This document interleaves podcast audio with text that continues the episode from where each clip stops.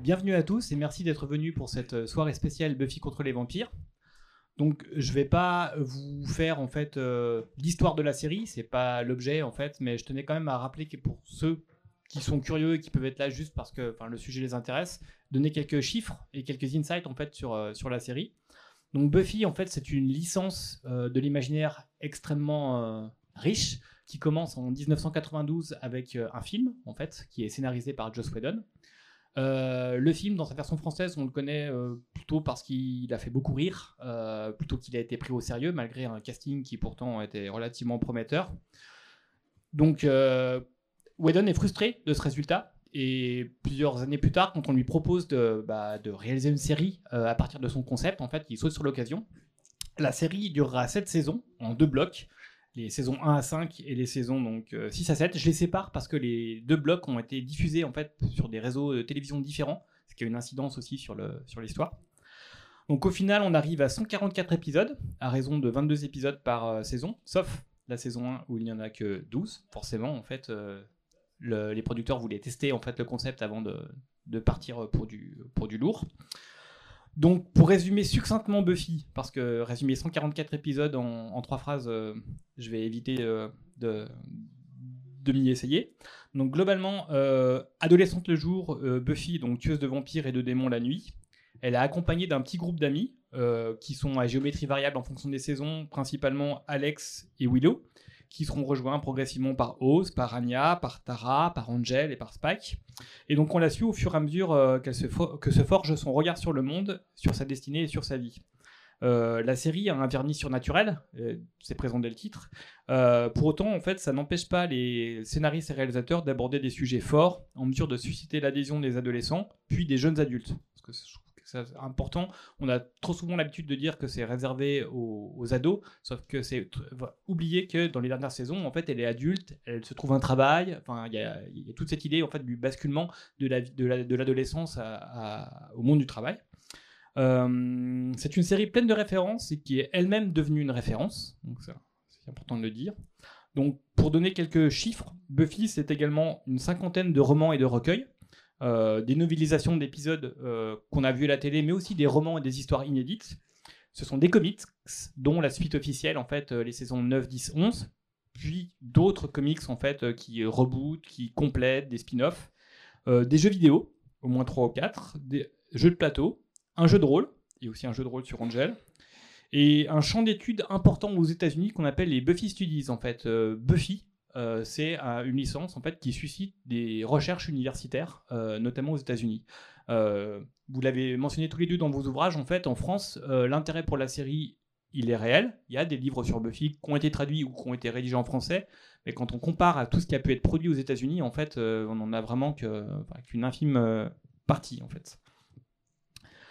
Donc, je vais présenter nos deux auteurs et invités du jour. On va commencer donc par Marion Olité.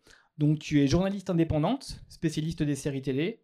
Tu as travaillé et tu travailles pour Tétu, pour Elle, pour Marie-Claire, pour Mademoiselle. Tu étais rédactrice en chef de Combini Binge. Euh, et donc ton premier ouvrage, Buffy ou la révolte à coups de pieux, propose une vision d'ensemble des thèmes abordés par la série, en te focalisant particulièrement sur celui du renversement, dans sa première partie, puis en fait l'importance de la dynamique du groupe aussi dans la série. Le fait que Buffy c'est l'héroïne, mais en fait euh, elle n'agit pas seule en fait quoi. Elle est accompagnée. Tout à fait, bonsoir et merci de m'avoir invité. À ta droite, donc Fabien Clavel, écrivain et professeur, double casquette.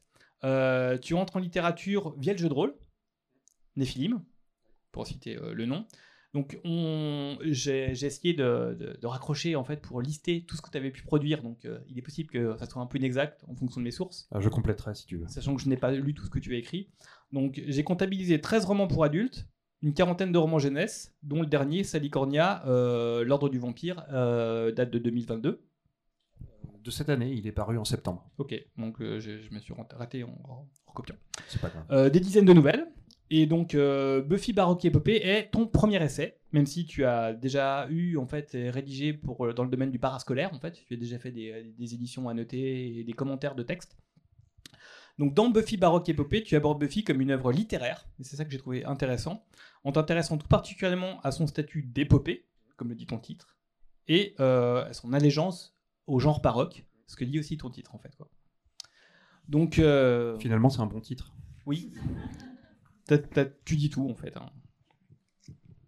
Sachant que dans le, titre du livre de, Marion, en fait, la révolte à coups de pied aussi, on a l'ADN en fait de, ce que tu abordes dans ton ouvrage. Donc, on va commencer en fait avec vos expériences personnelles de la série. Donc, euh, moi, je sais qu'on vous a déjà posé la question euh, quel était votre premier épisode et ainsi de suite. Moi, je vais m'intéresser en fait à vos conditions de découverte de la série, à savoir est-ce que c'est lors d'une première diffusion à la télé, est-ce que lors d'un replay, sur DVD, est-ce que ça a une incidence sur l'intérêt que vous avez eu pour la série et la manière dont vous l'avez abordée? D'accord. Euh, euh, eh bien, moi, je l'ai découverte euh, à la télévision lors de sa diffusion dans la l'iconique trilogie du samedi soir sur M6. et, et, en fait, ouais, moi, j'ai vraiment suivi la diffusion sur M6. Donc euh, j'étais adolescente euh, à ce moment-là, j'avais euh, je crois 14 14 15 ans en fait quand ça commence avec une héroïne qui a mon âge. Donc j'ai vraiment été accrochée tout de suite dans l'univers. Et après en termes de oui de, diffusion ce que ce que je faisais et je pense que beaucoup d'ados faisaient à l'époque, c'est que j'enregistrais tout de toute façon. j'ai commencé à vite enregistrer les épisodes euh, chaque semaine euh, et à noter voilà, épisode 1 x 1 sur mon petit, mes petites cassettes. Et j'ai fini par avoir beaucoup, beaucoup de cassettes vidéo, mais pour pouvoir me les remater parce qu'effectivement, bah, à l'époque, c'était un épisode par semaine et avec, je sais plus, au moins un an de décalage avec les États-Unis. Voilà. Alors moi aussi, hein, c'était la trilogie du samedi, évidemment. Et par contre, j'ai sauté l'étape VHS. Moi, je suis passé directement au DVD. Et euh, en fait, en gros, c'est la première série euh, dont j'ai acheté l'intégrale euh, en DVD avec, avec Angel dans la foulée. Votre épisode favori, en fait, je trouve que c'est un truc qui est un peu révélateur, justement, par rapport à là où vous allez aller, si c'est des épisodes plutôt du filler, du, Monsters of the Week, parce que Buffy, en fait, a aussi cette habitude d'avoir des épisodes qui paraissent un peu déconnectés de la trame globale, où on se focalise sur un ennemi et ça fait pas forcément avancer toute la trame avec le et euh, du coup, votre épisode préféré et pourquoi? Et en quoi est-ce que cet épisode-là, en fait, est intéressant dans votre optique d'analyse de la série, en fait, justement? Je te laisse répondre en premier. D'accord, sympa. Euh, alors moi, c'est pas très original, hein, c'est vraiment l'épisode musical, euh, ça doit être l'épisode 7 de la saison 6, qui est bah, déjà qui est quand même un défi technique où d'un seul coup on, se on se met à faire chanter tous les acteurs. Euh, il y a des scènes de danse aussi. Euh, au niveau visuel, tout a été retravaillé, c'est beaucoup plus coloré et tout ça. Euh, et puis, il y a tout un jeu sur les paroles qui est, vraiment intéressant. Par exemple, il y a la chanson Under Your Spell qui est, chantée par Tara et qui va être rechantée après, une fois qu'elle a découvert qu'elle était vraiment sous un sort, enfin sous l'effet d'un sort. Euh, donc ça, c'est vraiment de l'ironie un peu tragique euh, qu'on retrouve là-dedans. Donc il y a tout, ce travail-là. Il y a évidemment toutes les parodies, mais je suis pas assez spécialiste de comédie musicale pour, euh, voir toutes les références.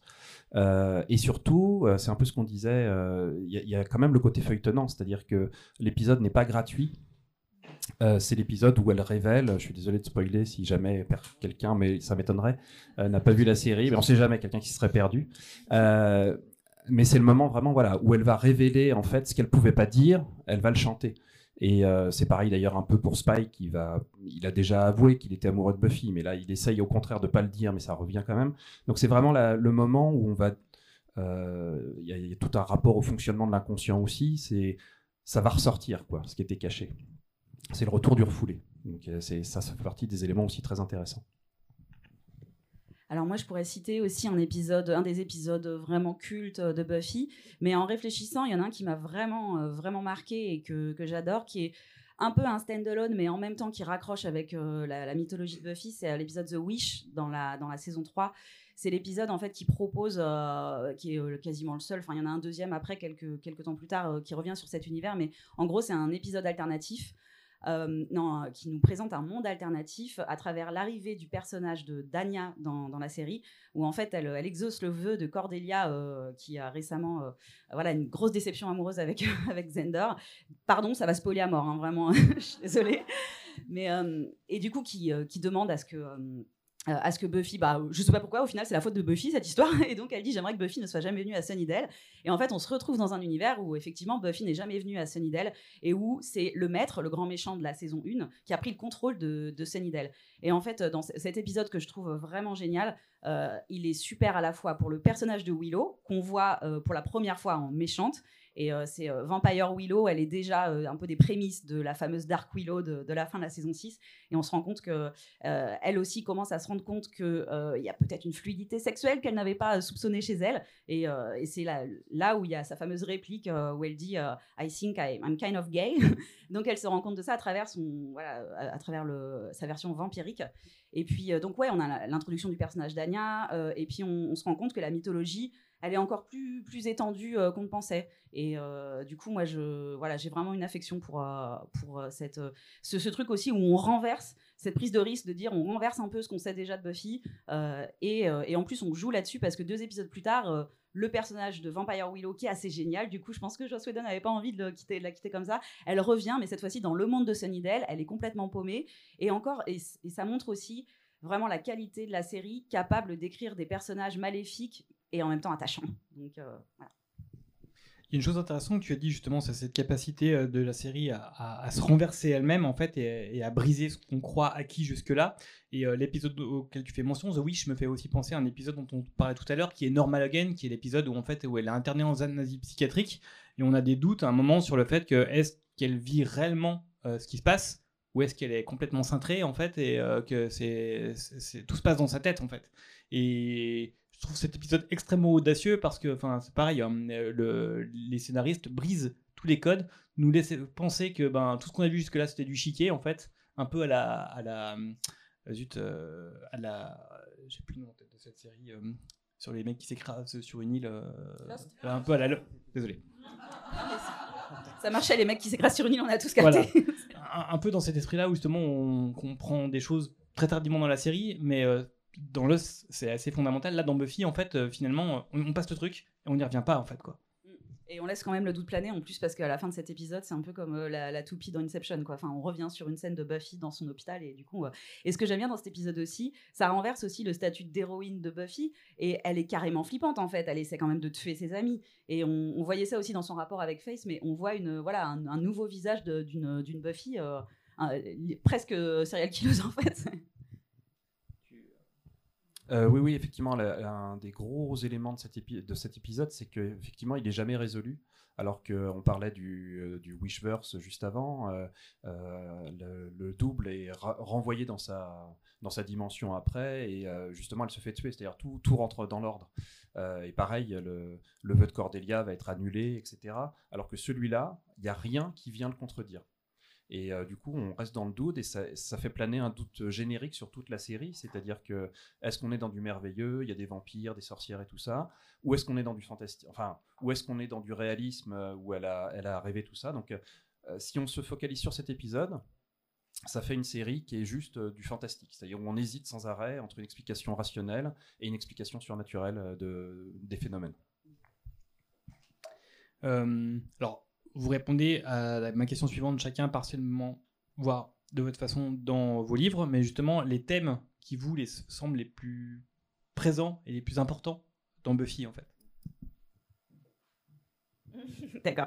Euh, non, bah, bah, pour moi, en fait, euh, la, thématique euh, qui, qui, est la plus importante dans Buffy, c'est de raconter en fait une mythologie avec une perspective féminine. parce que si on s'intéresse un peu aux grandes mythologies de pop culture qui rassemblent voilà des, des millions de personnes, il y en a très peu qui sont avec un personnage voilà féminin. Euh, moi, j'ai par exemple, je, compare dans mon livre à euh, Harry Potter ou à Matrix, et, même s'il y a des personnages féminins autour, à chaque fois, le héros, le messie est un homme.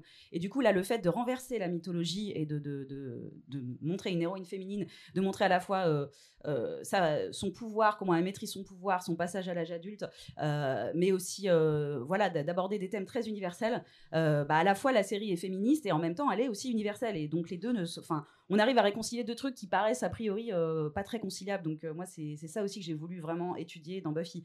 C'est-à-dire qu'il y a quand même les thématiques féministes sont très fortes dès le début de la série puisqu'on est sur un retournement des stéréotypes de genre.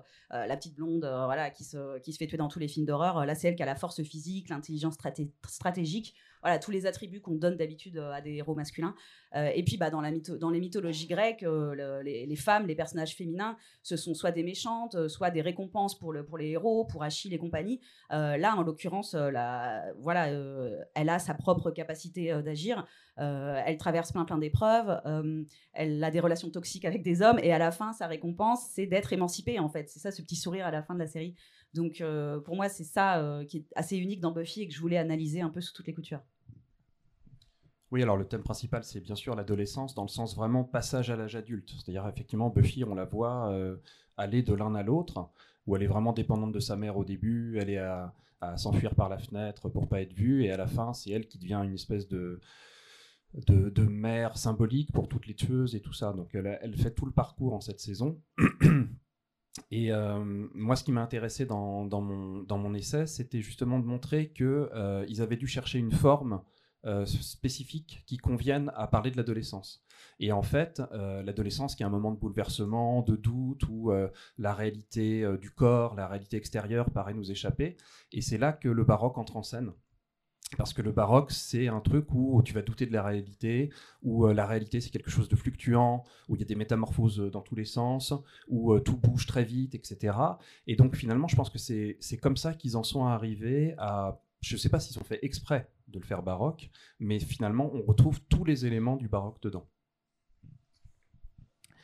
Euh, alors, votre approche de l'analyse de Buffy. Donc, euh, j'aimerais bien poser des questions sur euh, la manière dont vous vous êtes confronté à la série pour répondre ou pas en fait à, vos thèmes de départ, à, la ligne directrice que vous étiez fixée.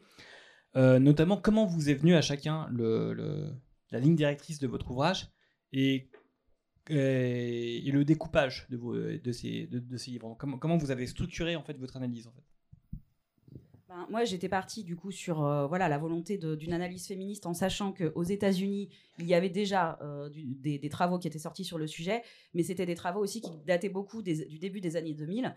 Euh, et en fait, depuis, bah, on a eu MeToo, on a eu aussi d'autres. Il y a, y, a, du coup des thèmes dans Buffy qui sont précurseurs de la quatrième vague, alors que voilà, c'est une série qui a 20 ans. Donc ça me semblait aussi important d'analyser la série avec des critères ou des choses qui avaient voilà, qui ont peut-être déjà été un petit peu analysées au début des années 2000, mais pas forcément de la même façon et pas avec le, mouvement MeToo.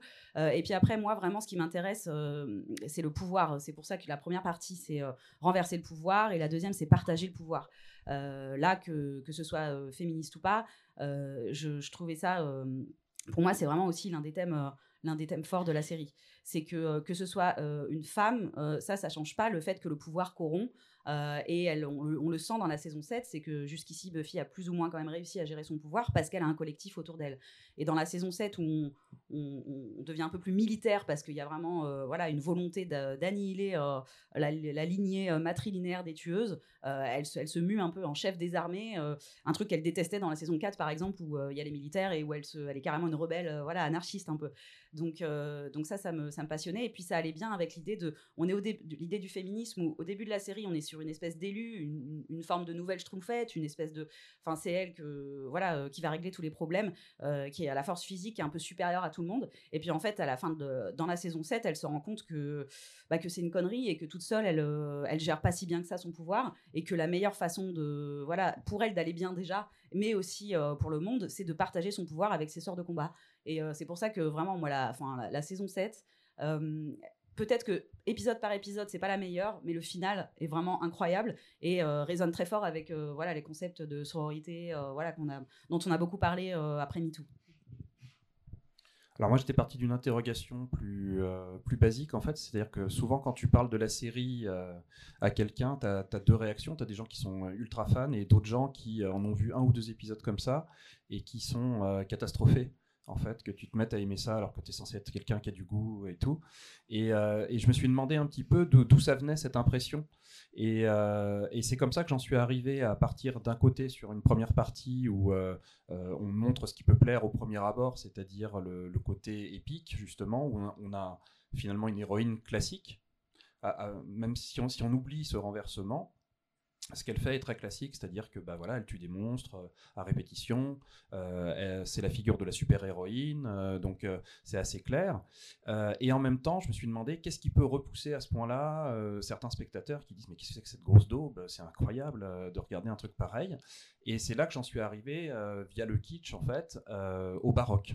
Et c'est ce côté baroque, un peu de mauvais goût, où voilà, il y a des, maquillages qui sont pas forcément nickel où euh, on, va, on va détruire en permanence en fait tout ce qui est construit aussi. Et on va jouer sur la référence, on va jouer sur la mise en abîme, c'est-à-dire que le spectateur n'est pas forcément à l'aise. C'est-à-dire il y a des choses trappes un peu partout dans les, dans les scénarios. Euh, le, décor euh, va, se trouver, mais l'intrigue aussi va jouer là-dessus.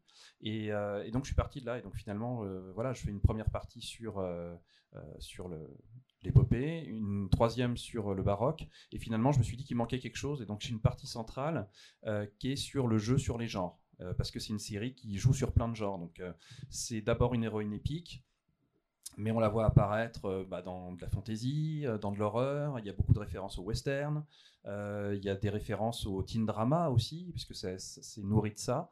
Et donc en fait, c'est une espèce de, mélange assez extraordinaire de plein de trucs, et ça évidemment, ça ouvre ensuite sur le baroque, qui est un peu une, esthétique du mélange et de l'impureté.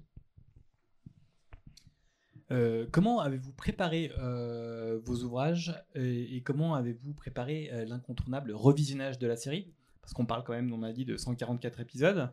Est-ce que vous avez dû tout revoir depuis le début pour euh, réaffirmer en fait ce que vous pressentiez ou est-ce qu'il y a des trucs que vous c'était frais et surtout euh, quelle grille de lecture finalement quand, on aborde une série en fait aussi dense avec autant d'épisodes? Surtout que cette saison en fait c'est quand même pas bon il y a eu plus long depuis mais ça reste quand même euh, une masse. Surtout qu'il y a énormément de trucs à dire à peu près à tous les épisodes euh, comment est-ce que vous revisionnez ça? Qu'est-ce que vous gardez comme élément des épisodes? Est-ce que vous aviez une grille de lecture particulière?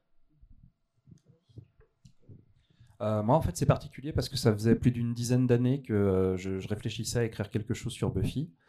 Et, en fait, à chaque fois que je me refaisais l'intégrale, je m'étais donné un petit, un petit défi en fait pour voir si elle résistait à différentes lectures. C'est-à-dire, on, il y a des moments où on la regarde et on se dit ah ouais il y a de la profondeur quand même mais sans avoir vraiment analysé on n'est pas capable de le prouver ou de vraiment euh, le vérifier et euh, du coup à chaque fois que je revoyais euh, l'intégrale de la série donc j'ai dû la voir une dizaine de fois en entier eh bien je me donnais de, nouvelles thématiques et je prenais des notes à ce moment là qui m'ont servi pour laisser après. Et en fait c'est en arrivant plus tard en me disant qu'est-ce que je pourrais faire de toutes ces notes comment les rassembler et tout? Que je me suis questionné sur la réception de la série et que je suis arrivé à, l'épopée baroque. Alors moi, il y a eu évidemment un rewatching de Buffy et Angel.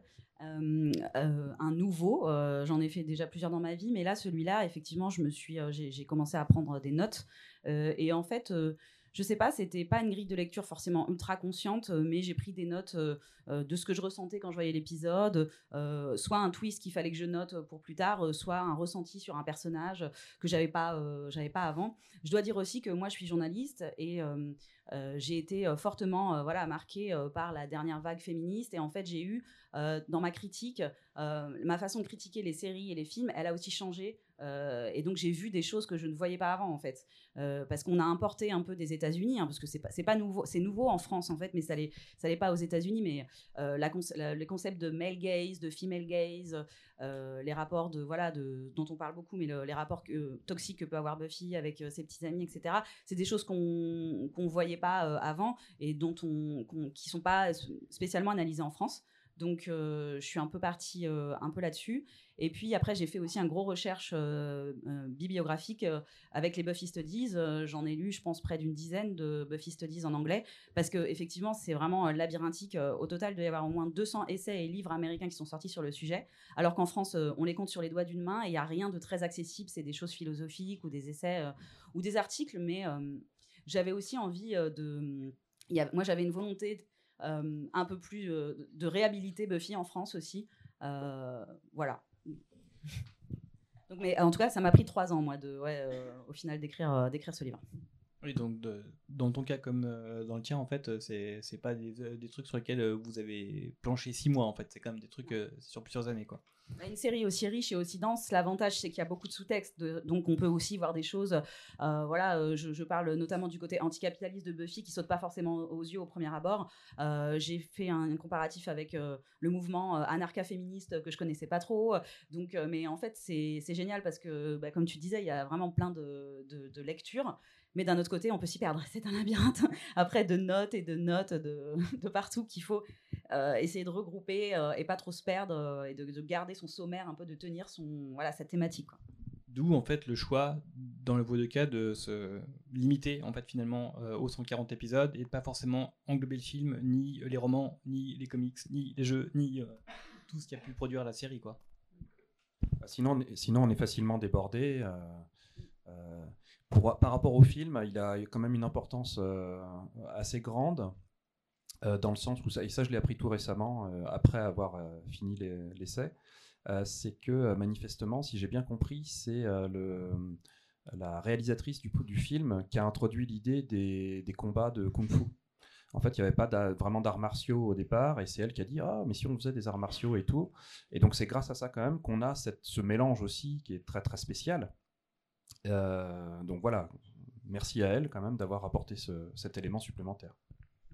Un truc que je trouve intéressant aussi, c'est que par rapport justement à ce que tu dis par rapport euh, au sous-texte euh, anticapitaliste en fait de, Buffy, c'est présent dans la série en effet, mais de manière très diluée. Mais pour autant, je pense que c'est un sujet qui a imprégné certains créateurs. Il existe un comics créé par le, créateur de Vampirella, où il a imaginé, l'un des créateurs de Vampirella, où il a une, une histoire courte qui s'appelle Buffy the Anarcho Syndicalist Slayer, où en fait euh, la tueuse, elle, est dans une ville qui n'est pas Sunnydale, mais du coup le maire de la ville est un capitaliste de base, et tous ses plans machiavéliques sont là pour imposer le capitalisme euh, dans ses moindres retranchements. C'est très cliché, mais du coup c'est très amusant de, voir que justement il l'a poussé euh, dans cette, euh, cette optique-là, en fait. Quoi. Et c'est très drôle à lire aussi. Ah c'est vrai qu'il y a un fort euh, anti-autoritarisme quand même euh, dans Buffy. Quoi. Toutes, les, toutes les images, enfin tout les, le pouvoir, que ce soit politique ou même les, lieux capitalistes, enfin les fast-food, les grands magasins, il y a toujours des histoires, c'est toujours tenu par des démons.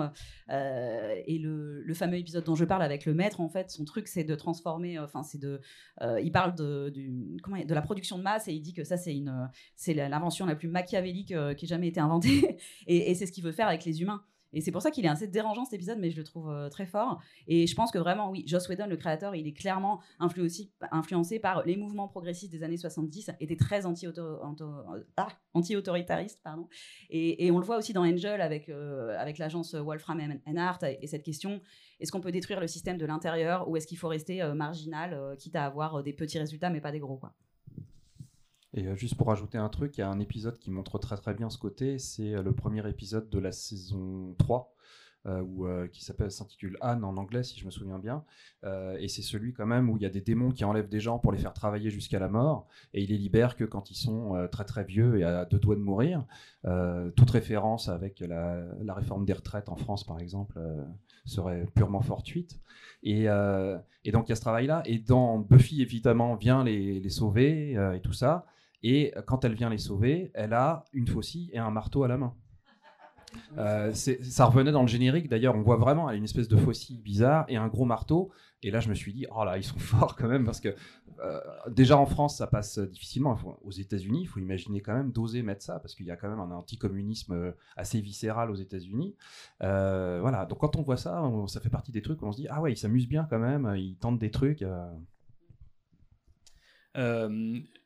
L'un des, euh, des, points, on en a un petit peu parlé tout à l'heure, que je trouve intéressant aussi, c'est l'idée qu'on a un arc narratif à l'échelle de la saison et euh, des épisodes qu'on peut prendre comme des récits autonomes, même si, comme tu disais tout à l'heure, entre nous, euh, plus la série avance et plus même ces petits épisodes indépendants en fait ont un impact sur la trame globale. de votre connaissance justement du média sériel, notamment toi Marion, est-ce que c'était une nouveauté ou pas pour Buffy en fait de, de faire ça? Et qu'est-ce que ça offre en fait à toute la série en fait? Ben, c'était pas complètement une nouveauté, mais un peu quand même. C'est-à-dire que X-Files l'avait fait avant. Euh, mais vraiment, c'était quand même très récent. Euh, C'est-à-dire qu'avant, euh, les épisodes de séries grand public, on était sur euh, du MacGyver ou du Magnum, où c'est voilà, une petite aventure qui est réglée à la fin de l'épisode, ce qu'on appelle les épisodes bouclés. les, Et là, en fait, dans Buffy, effectivement, on commence avec des épisodes du monstre de la semaine, qui chose qui est introduite avec X-Files, mais, mais en plus, on rajoute du feuilletonnant, ce que X-Files aussi d'ailleurs a proposé. Mais bon, le feuilletonnant d'X-Files est un petit peu complexe, mais il faudrait un expert pour en parler ou une experte. Mais, mais en tout cas, oui, dans Buffy, ce que ça apporte aussi, c'est que vraiment, tu amènes tout public en fait. Tu amènes des gens qui vont se passionner pour le fil rouge, et puis ceux qui préfèrent, voilà, qui aiment bien les personnages et euh, qui préfèrent les, les épisodes standalone. Je pense que c'est une des raisons, cette, ce format. Donc, fil rouge avec un gros big, big bad, ce qu'ils appellent le big bad, hein, terme qui a été inventé dans Buffy. Euh, euh, donc, on a un gros big bad euh, à tuer à la fin de la saison. Donc, on est sur une, à chaque fois des saisons quand même assez structurées. Même si à l'intérieur c'est un peu le bordel et puis voilà tout peut changer et rechanger, on est quand même souvent sur, enfin tout le temps d'ailleurs sur voilà une saison, un grand méchant, un grand euh, voilà un grand danger euh, qui est réglé à la fin de la saison. Euh, et chaque épisode, voilà, il y a des monstres de la semaine qui a de moins en moins. Mais ça permet, je pense aujourd'hui, quand on, le, public découvre par exemple la série, il y a vraiment un, effet de binge-watching avec le fil rouge. Parce que voilà, les, enfin, le, combat avec Face en saison 3, euh, ça- tout ça s'in- s'intensifie, ou la saison 5 qui devient complètement épique. Enfin, on a envie de bouffer les épisodes. Et puis, on a toujours ce truc quand même de, un peu réconfortant de se dire, on regarde quand même un épisode euh, où le monstre de la semaine euh, voilà, est vaincu. Mais c'est vrai qu'on, euh, à partir de je dirais que saison, saison 4, mais surtout saison 5 avec l'introduction de Dawn et ce fameux euh, twist euh, incroyable. D'ailleurs, que Gigi Abrams euh, en a parlé dans, un, dans une interview en disant que c'est le truc qui l'a mindfuck, enfin, qui l'a vraiment retourné le cerveau. et que quand on pense que le gars ensuite est co-créateur de Lost, voilà l'influence de Buffy, hein, si on veut en parler. Il n'y a pas que ça, mais quand même, ça a marqué. c'est vraiment le, le, le- twist narratif qui, qui l'a tué, quoi. Et moi aussi, bien avant les, les trucs de Game of Thrones, quoi. Mais la saison 5, je pense que oui, c'est celle ça se renverse un peu et où il y a plus de fil rouge et quasiment plus trop de, de. Oui, euh, Buffy, bah, sa grande modernité, ce qui fait qu'on peut le revoir aujourd'hui, c'est effectivement ce, côté hyper feuilletonnant euh, qui apparaît euh, quand même très très vite. Même dans les premiers épisodes, il y a quasiment aucun épisode qu'on peut enlever sans perdre des éléments qui vont être réutilisés plus tard. C'est très très rare. Même dans la première saison, c'est là par exemple qu'on a Amy la sorcière, qu'on va voir revenir après. Euh, il y a encore des allusions après au, à, l'épisode euh, The Pack où euh, il est transformé en, en hyène, euh, Xander. Euh, et en fait, euh, ça, c'est des trucs qui reviennent, euh, qui reviennent très très souvent. Même euh, la. euh, non, alors c'est pas dans celle-là, mais en tout cas, euh, c'est une série qui presque euh, doit être vue euh, à la suite. Parce que sinon, on perd une très très grande partie euh, de ce qui fait la, qualité, ce côté où ça renvoie euh, d'un épisode à l'autre, où l'arrivée de Dawn est annoncée euh, presque deux saisons avant, où effectivement la découverte que Willow est lesbienne est annoncée effectivement par des épisodes avant. Enfin, il y a, une très très forte cohérence. Alors on peut toujours trouver des défauts. hein. Il y, y a des moments où ça marche pas complètement. L'exemple le plus célèbre, c'est Jessie, dont on parle plus du tout après. Euh, mais euh, tout est d'une hyper cohérence et c'est ça qui fait que moi j'ai pu l'analyser comme un roman. C'est-à-dire que finalement c'est une construction romanesque. Dans la construction romanesque, on peut pas virer des trucs, euh, on peut pas enlever un chapitre. Sinon, le, roman se casse la figure. Et euh, Buffy a un côté romanesque pour ça. Et par exemple, on peut comparer à une série qui est à peu près de la même époque, c'est Les Simpsons. Les Simpsons, c'est l'exact inverse. C'est une série qui est que sérielle, c'est-à-dire que tout est réinitialisé au début de l'épisode suivant. Euh, les personnages ne, grandissent jamais, ne vieillissent jamais. Alors que Buffy, comme elle change, là encore une fois, je pense que c'est là où ils ont trouvé une forme qui correspond parfaitement euh, au thème qu'ils voulaient traiter. Comme c'est l'adolescence, le passage à l'âge adulte, ils étaient obligés de raconter quelque chose qui, euh, qui va, euh, où les personnages vont évoluer dans le temps. Et quand on connaît les séries de Whedon, on sait bien qu'il n'aime pas poser euh, des situations très longtemps. Dès qu'il y a un couple stable, dès qu'il y a un élément de référence et tout, il est balayé quelques épisodes après parce que bah, bah là, encore une fois, c'est le baroque, c'est l'instabilité. C'est aussi le récit sériel. C'est vrai que voir un couple euh, ensemble trop longtemps qui n'a pas de problème, c'est un peu ennuyeux. Donc euh, après, c'est vrai qu'il y a beaucoup de, séries aussi qui fonctionnent comme ça, où les couples, euh, en général, ils ont une durée de vie. Je sais plus, je crois que quelqu'un l'avait analysé, mais d'une de, dizaine d'épisodes. ce en quoi, c'est pour ça le couple Willow Tara est assez ouf parce que c'est une cinquantaine d'épisodes quand même. Mais, mais je suis d'accord avec toi vraiment, et c'est pour ça que je pense qu'il y a un aussi gros fandom autour. C'est une série qui a de la mémoire. Euh, et elle est vraiment, elle fonctionne comme ça. Je pense que euh, si t'aimes bien regarder des épisodes de Buffy par-ci par-là, sans trop vouloir aller loin, tu peux. Mais effectivement, euh, le fait que le, côté l'héritage, le, côté qu'aujourd'hui, voilà, il y a encore plein de fans 20 ans plus tard qui ont envie d'analyser la série, c'est aussi parce qu'elle récompense ses fans régulièrement, à coup de petits indices, à coup de, de petits clins d'œil. oui, voilà, tel personnage ou telle situation je sais plus dans quel, euh, je crois que c'est dans la saison 6 là, euh, où ça reparle de l'épisode Les Hyènes, euh, enfin, qui, est dans, qui est dans la première saison. Et effectivement, quand, quand je, parle de Buffy et que je me retrouve souvent des fois avec des, experts qui disent oui, la première saison, on peut la, on peut la virer parce que bon, elle a, mal vieilli, etc. Moi, je suis pas d'accord en fait. Il y a plein de choses intéressantes dans cette première saison. Il y a aussi une chose que tu as dite en fait qui est intéressante, c'est justement, euh, on, en a un petit peu parlé, c'est que le, twist de la saison 5, justement le twist final, qu'on pourrait rapprocher justement de Normal Again en fait ou de, de, The Wish, parce que pendant toute la saison en fait, on nous vend des méchants qui sont un peu ridicules en fait, le trio, et deux épisodes avant la fin, il y a un gros twist. Euh, le méchant se révèle, c'est pas du tout ça en fait, et c'est un personnage qu'on suit depuis tellement longtemps.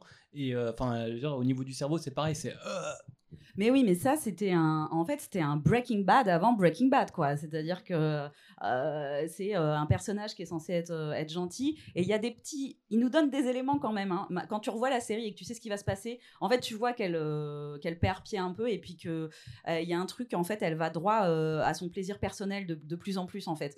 et que, en fait, Tara, c'est vraiment son ancrage un peu moral.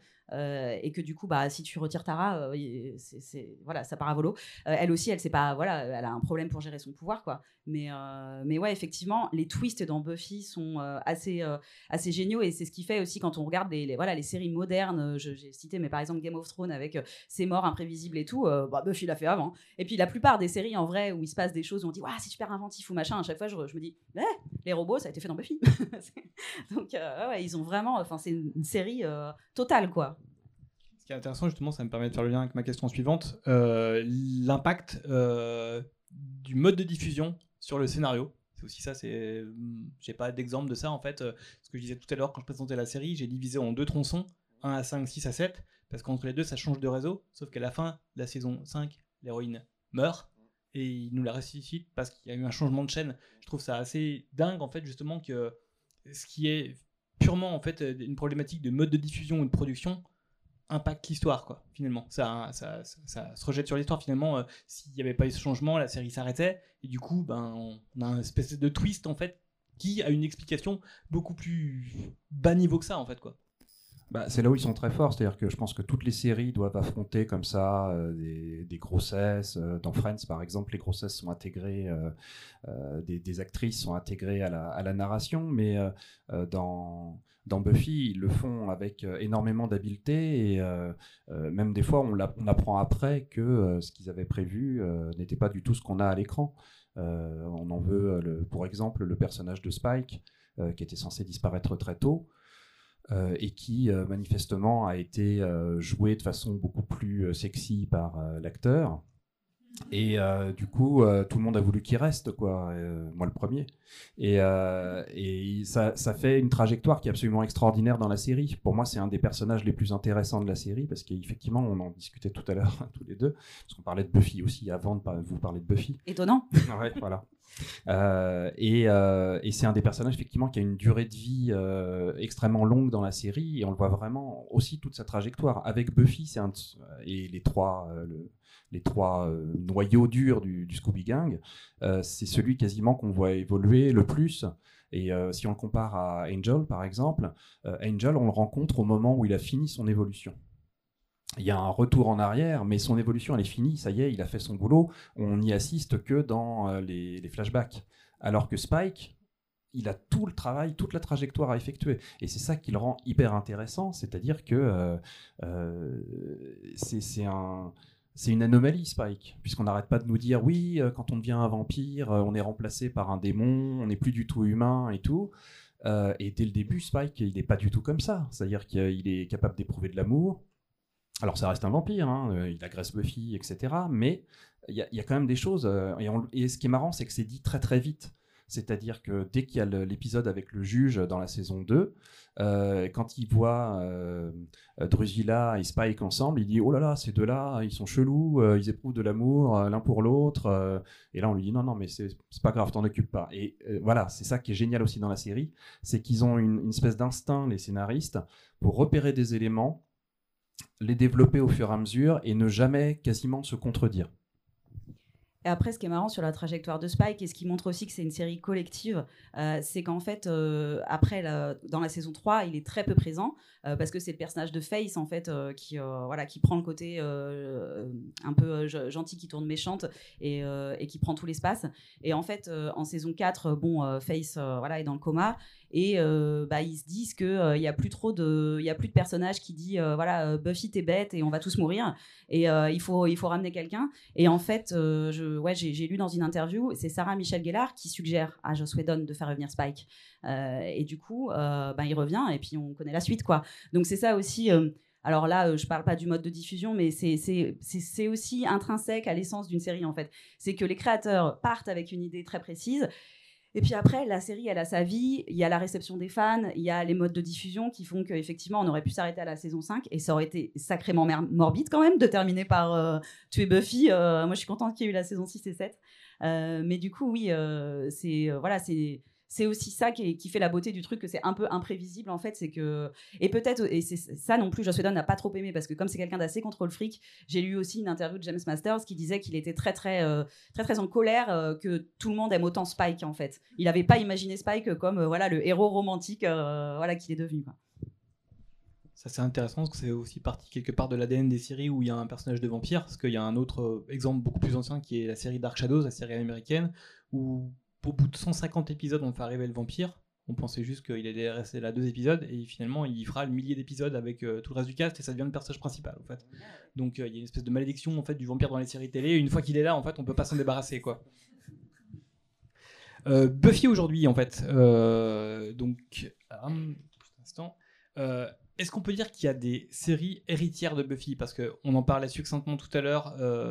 Vampire Diaries, c'est euh, en son démarrage posé comme une espèce de, d'héritière par rapport à son public, par rapport à ses thèmes, euh, notamment le fait d'avoir des personnages euh, adolescents en fait.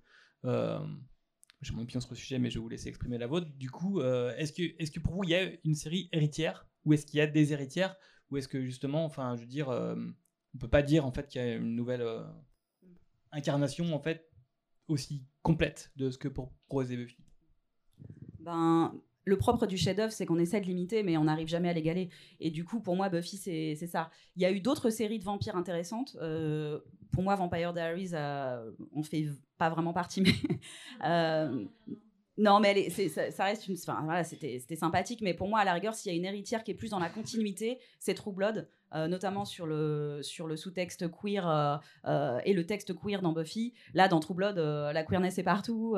et c'est une série qui est plus décomplexée, du coup, sur, au niveau des sexualités, donc qui peut aller plus loin parce que les personnages sont adultes par rapport à Buffy.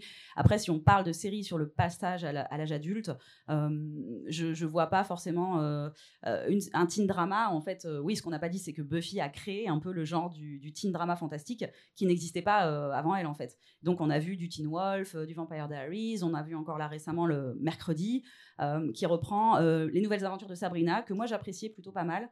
Euh, mais en vérité, dans l'esprit, c'est elle est un peu partout. Enfin, moi, je, trouvais que Véronica Mars, par exemple, était plus dans l'esprit d'une Buffy, avec son mélange des genres entre le teen drama et le, polar. et avec cette héroïne comme ça qui se bat contre aussi voilà une forme de patriarcat.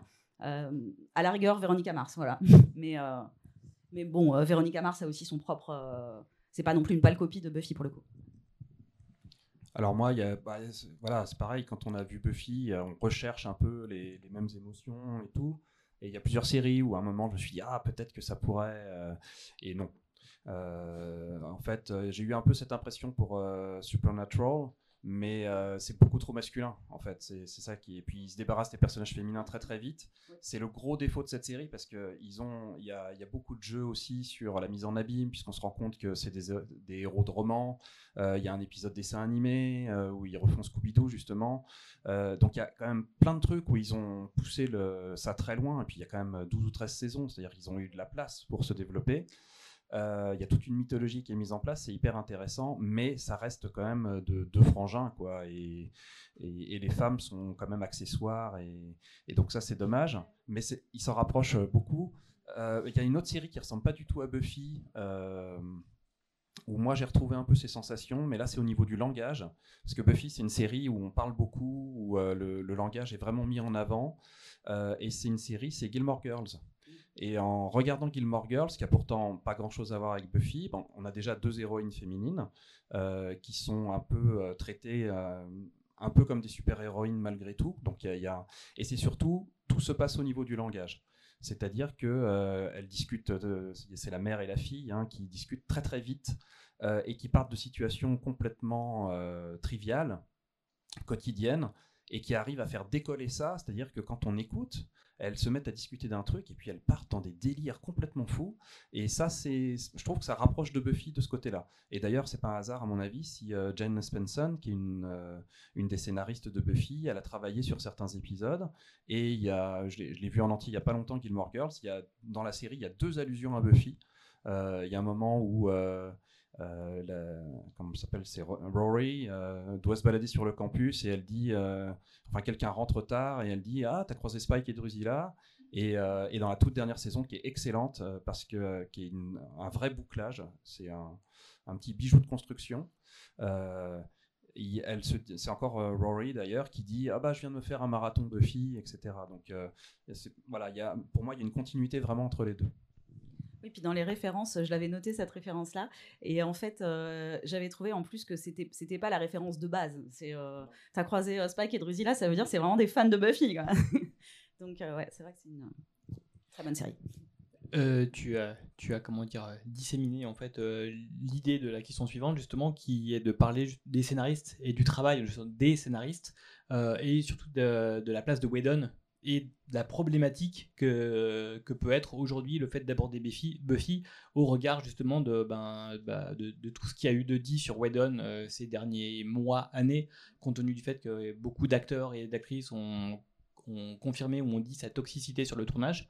Euh, est-ce que ça a un impact sur un visionnage? Est-ce que ça remet en cause en fait euh, l'importance ou l'intérêt de Buffy bah, en fait, on en a parlé aussi euh, un peu plus tôt, mais euh, déjà, ça, a euh, chamboulé nos essais respectifs. Donc, tu parleras pour le tien, mais pour le, pour le mien, moi, j'étais j'étais au milieu de, l'écriture de, mon essai quand les révélations sur Joss Whedon sont, sorties les unes un peu après les autres.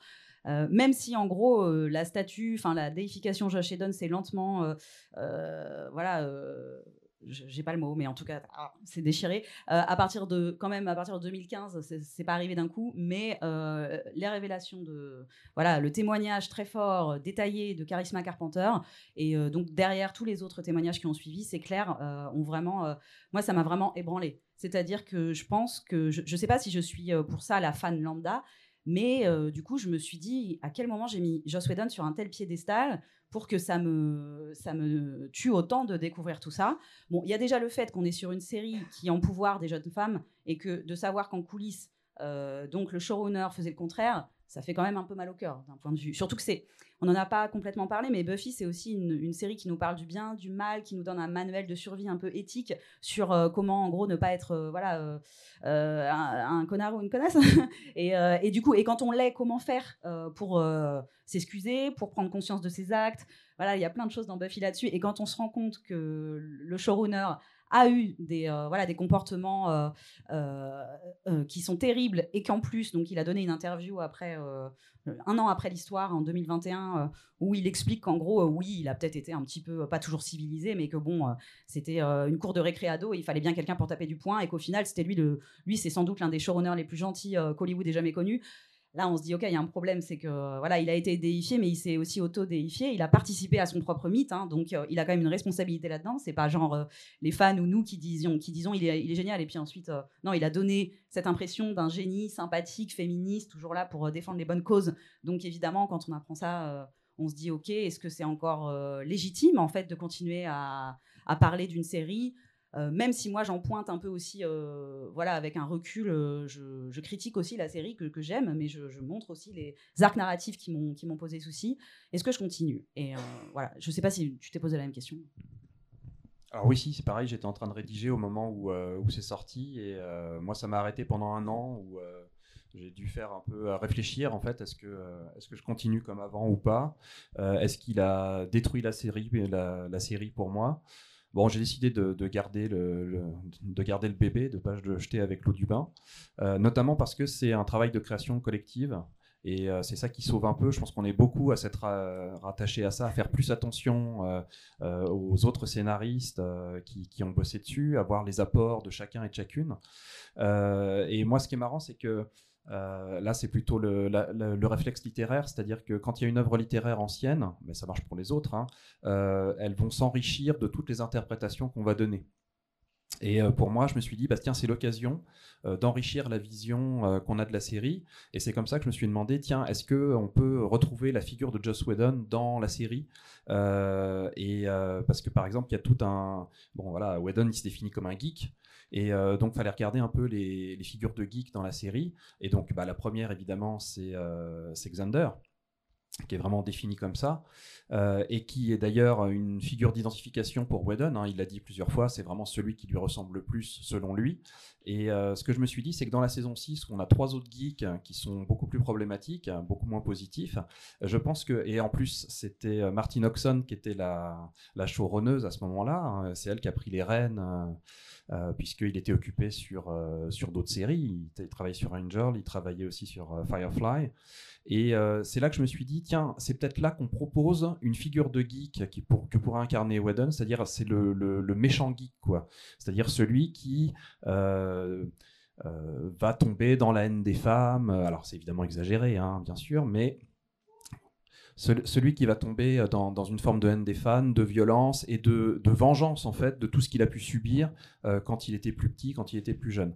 Et je me suis dit que voilà, du coup, on pouvait réinterpréter par exemple le personnage de Warren comme une espèce de caricature euh, de la figure de, du showrunner qui était, qui était Whedon à ce moment-là. Puis c'est vrai que tu lis, enfin moi j'ai lu la série différemment, certains arcs narratifs, je me suis dit ah d'accord parce que si on suit l'arc de Cordelia par exemple, dès la saison 3, les scénaristes sont particulièrement cruels avec elle. Euh, bon, euh, elle, a une relation longue avec quand même le, loser de service Xander. Euh, et puis, elle est trompée par lui. Et quand elle l'apprend, elle tombe et elle se fait empaler le cœur. Enfin, c'est, elle, a, à chaque fois des. je trouve ça assez cruel. Et puis, ouais, en saison 3, déjà, elle est de moins en moins importante. et puis, quand tu vois bah, ce qui se passe ensuite dans la saison 4, non, dans, dans Angel, je voulais dire dans la saison 4 d'Angel, où là, euh, elle avait une trajectoire euh, plutôt positive dans Angel, et puis euh, pour, ceux et celles qui ont regardé, en fait, elle devient maléfique, mais elle couche avec le fils de Connor alors qu'elle était sur le point d'être avec Angel. Enfin, ça n'a ni queue ni tête. Et donc, on comprend peut-être un peu ce qui a pu se passer aussi, voilà, en coulisses. Puis il y a des personnages aussi. Les personnages masculins ont quand même souvent des doubles visages. Ils peuvent se montrer très cruels. Angel, Spike, et on comprend peut-être un peu mieux aussi, voilà, d'où ça vient. Mais c'est vrai que c'est moi comme toi, le fait euh, qu'il y ait quand même une réappropriation collective à la fois des fans, mais aussi euh, les actrices en question. Elles ont continué à être fières de la série, c'est ce que j'explique euh, dans, mon, dans mon livre, je, parle de, l'affaire. Euh, elles ont continué à en parler sur Instagram, à dire qu'elles ont sacrifié malgré tout beaucoup de choses et que certes cette œuvre a parfois, euh, voilà, parfois vu le jour dans la douleur, mais qu'elles veulent pas non plus l'invisibiliser et plus jamais en parler. Elles en sont fières. parfois elles gagnent encore de l'argent avec, et tant mieux, j'ai envie de dire. et du coup, c'est juste que pour moi, ce truc a enfin l'affaire Whedon nous a permis aussi de nous décentrer un peu de, cette figure justement et de se dire euh, voilà une série de 144 épisodes euh, on la fait pas euh, seule en fait et juste sur le personnage de, Cordelia, alors je suis complètement d'accord, dans, Angel, ça devient n'importe quoi la saison 4. Sur la saison 3 de Buffy, il faut rajouter un truc, c'est pas seulement qu'on s'attaque à un personnage féminin, c'est qu'on s'attaque à un personnage riche. Et tu vois, ça se double aussi, c'est-à-dire cette espèce de sadisme envers le personnage, c'est aussi parce que euh, elle, est pétée de thunes, Cordelia, et, euh, et d'ailleurs elle va perdre son argent en cours de route. Et je pense que tout ce parcours-là, c'est fait pour... Euh, d'ailleurs, elle repart beaucoup plus positif au début de, de Angel parce qu'elle a plus un sou. Je pense qu'il y, a ce truc-là qui se rajoute par-dessus aussi et qui atténue un tout petit peu l'espèce de sadisme euh, anti-Cordelia. C'est un, peu de haine anti-riche. Ça fait toujours du bien. ouais, ouais, mais c'est vrai que, bah, pareil, tu parlais des femmes, mais euh, moi j'ai euh, quand même un petit grief sur la manière dont les femmes sont tuées régulièrement dans la série plus que les hommes et elles, elles n'ont pas le droit de revenir à la vie, quoi. Et ça, je m'en suis rendu compte vraiment après l'affaire Joss Whedon. J'y avais pas pensé, mais en fait, le personnage de Jenny, de Tara, la mort d'Anya, m'exaspère aussi.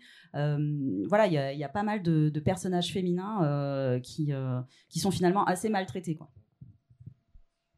Alors, euh, on a fini, en gros, j'ai fini le tour de mes questions, donc je ne sais pas si on a le temps pour une question du public ou... Euh...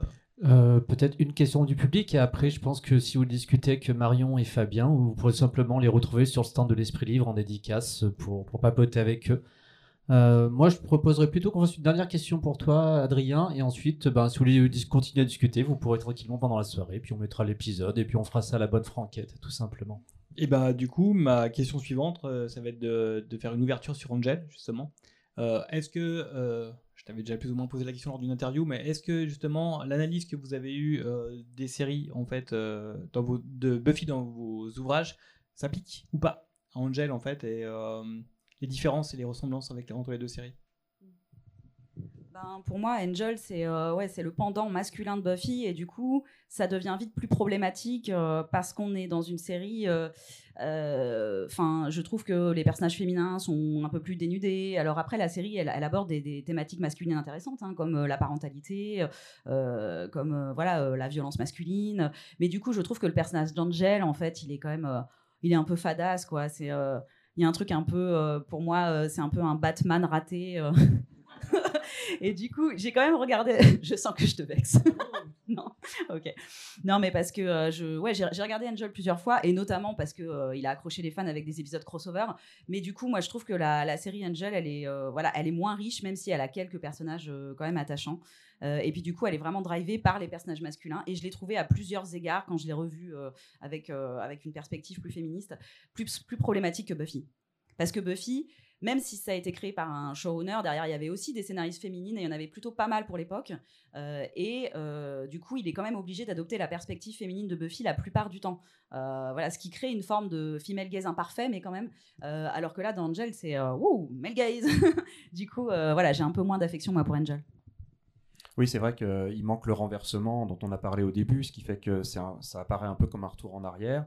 Euh, moi, dans ma perspective baroque, le fait que ce soit un personnage qui est déjà un peu au bout de sa trajectoire, en tout cas c'est un adulte, et depuis très très longtemps, euh, du coup il y, a moins, y a moins ce côté baroque. Alors il y a plein de trucs euh, vraiment. Moi, ce que j'aurais bien aimé, c'est qu'il continue après la saison 5. Parce que je trouve que le, le grand renversement en passant de la saison 4 à la saison 5, où en gros on les met aux manettes en disant bah maintenant c'est vous, euh, vous dirigez euh, un peu l'empire du mal. Qu'est-ce qu'est-ce que vous faites maintenant? Et j'ai trouvé que ce renversement était très très fort. Parce que Buffy effectivement c'est c'est un peu comment conquérir le pouvoir et qu'en faire quand on l'a et donc le partager effectivement. Et et là, c'est une perspective presque plus réaliste, c'est-à-dire comme on fait dans, dans un système euh, auquel on ne correspond pas et qui pour nous est maléfique, euh, comment on fait pour à l'intérieur du système, travailler pour peut-être le détruire. Et, ça, c'est une perspective beaucoup plus adulte, et je trouve que c'est la perspective la plus intéressante de la série. Et malheureusement, ça s'est arrêté euh, trop vite. Et en plus, il y a Spike. Voilà. Donc, euh, merci à nos deux auteurs, en fait, euh, d'avoir bien voulu répondre à, à, mes questions et d'avoir échangé autour de Buffy. Donc, comme le disait Julien, en fait, vous pouvez les retrouver tout de suite, en fait, sur le stand de, de l'Esprit Libre, en fait. donc, passez une très bonne soirée et merci d'être venu. Merci à vous. Merci.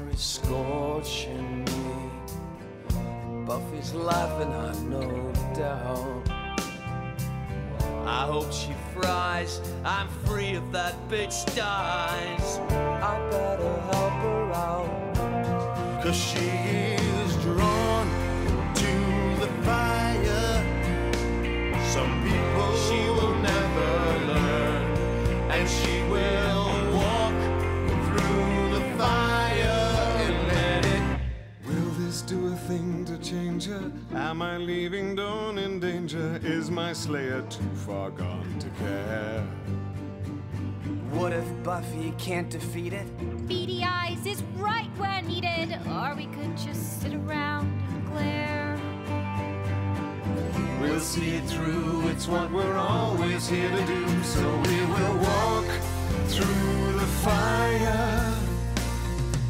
So one by one they turn from me. I guess my friends can't face the cold. But why I froze, not one among them knows.